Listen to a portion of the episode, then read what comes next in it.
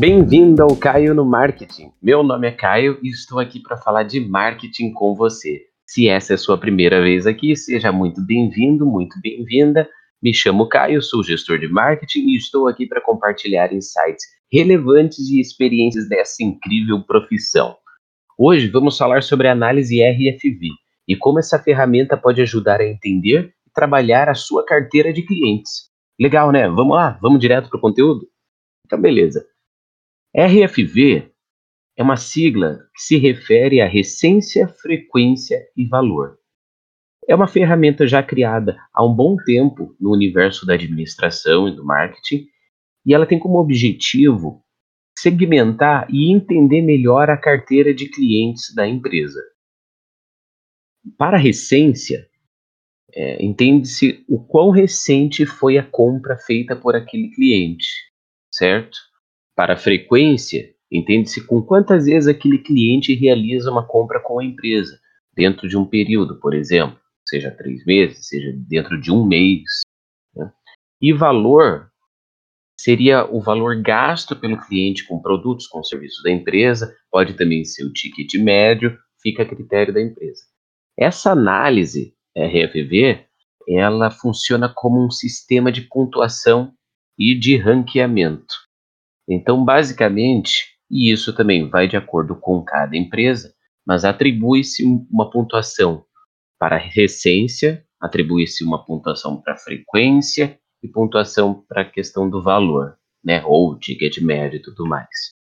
E com base nessas pontuações, você elabora um ranqueamento dos seus clientes. Então vamos pegar um exemplo. É, vamos considerar né, o, compras realizadas em né, uma recência com realizada no trimestre, né? Então, digamos que a gente realize uma pontuação de 1 a 3, né? 3 pontos para clientes que compraram recentemente, dois pontos para aqueles que compraram no mês anterior e um ponto para aquele que comprou lá no, no mês, né, no, no primeiro mês do trimestre, certo? Da mesma forma, para frequência, é, três pontos para clientes, digamos, que comprou é, cinco vezes, né, cinco pedidos aí nesse, nesse trimestre, dois pontos para aqueles que compraram uma, né, dois a três pedidos no trimestre e, digamos, um ponto para quem realizou apenas uma compra, né?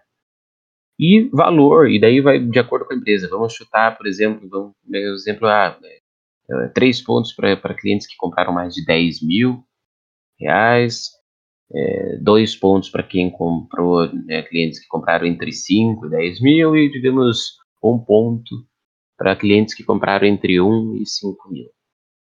Feito essa, essa, esse, essa pontuação para cada um desses fatores, né, uma, uma, realizada uma soma, por exemplo, né, soma-se essa pontuação e faz o ranqueamento. E o que, que isso é, beneficia a empresa? A empresa ela consegue entender melhor a carteira de clientes dela. É claro que quando você está no ramo, quando você já tem sua carteira de clientes formada, você né, é, é, instintivamente já sabe quem são os melhores clientes, né? Ou aqueles clientes é, que, que, é preciso desenvolver e tudo mais. Mas essa análise ela, ela deixa tudo um bocado mais claro de acordo com os critérios que você estabeleceu. Então, você consegue ter um entendimento muito melhor quem são os clientes, né, os melhores clientes da minha empresa que compram com uma grande frequência, compram com valor alto, né, compram com recência, né, estão sempre comprando mês a mês comigo, certo? Né? Quem são os clientes que é possível desenvolver? E por desenvolver a gente pode dizer assim, clientes que ainda não compram valores, digamos, mais altos com você, mas têm uma boa frequência, têm uma boa recência, ou seja, eles estão presentes né? Então é possível investigar esses clientes e descobrir né, o que, que, é possível fazer para que eles comprem mais com a sua empresa, com o seu serviço, né, os seus produtos. Da mesma forma, essa ferramenta ela mostra quais clientes é, não é interessante investir. E aí existe também, né, há também um, um, um choque de, de, de, valores, assim, como assim não investir em clientes? Porque existe sempre esse, esse conceito de que todo cliente né, é, precisa ser atendido e tudo mais. E isso é verdade, você tem que atender todos os clientes, né, tem que dar um, um atendimento de qualidade. Porém, há clientes e clientes, e há clientes que não é interessante investir, despender né, é, muito tempo atendendo. Que daí, no caso, através desse tipo de análise, são aqueles clientes que compram pouco, né, gastam bem pouco em termos de valor monetário, é, a frequência é baixa e o último pedido, digamos, né, ficou lá para trás, né, já é antigo. Ou seja, o cliente ele não ele não não está engajado no universo da sua empresa, né? Ele não tem recência, não tem frequência, não tem valor. Isso impede de no futuro ele ele se tornar um dos melhores clientes? Claro que não. Mas isso vai depender do engajamento dele também com a sua empresa. Você não pode despender toda a energia tentando alavancar e desenvolver aquele cliente que não tem interesse, por enquanto, neste momento, em comprar mais, em comprar com frequência, em comprar né, valores mais altos com a sua empresa. Então é nesse ponto que a ferramenta né, da análise RFV ajuda bastante nesse ranqueamento.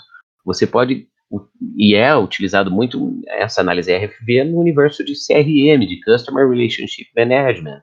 Né? Tem um podcast que eu falei a respeito disso. Né? Você utiliza, por exemplo, esse ranqueamento para elaborar suas estratégias de CRM. E uma dessas estratégias de CRM né, pode ser isso: desenvolver esses clientes que já têm uma pontuação interessante, mas não são nossos melhores clientes. Outra estratégia pode ser como manter fidelizados e advogados da marca esses melhores clientes, né? Como não perder esses melhores clientes.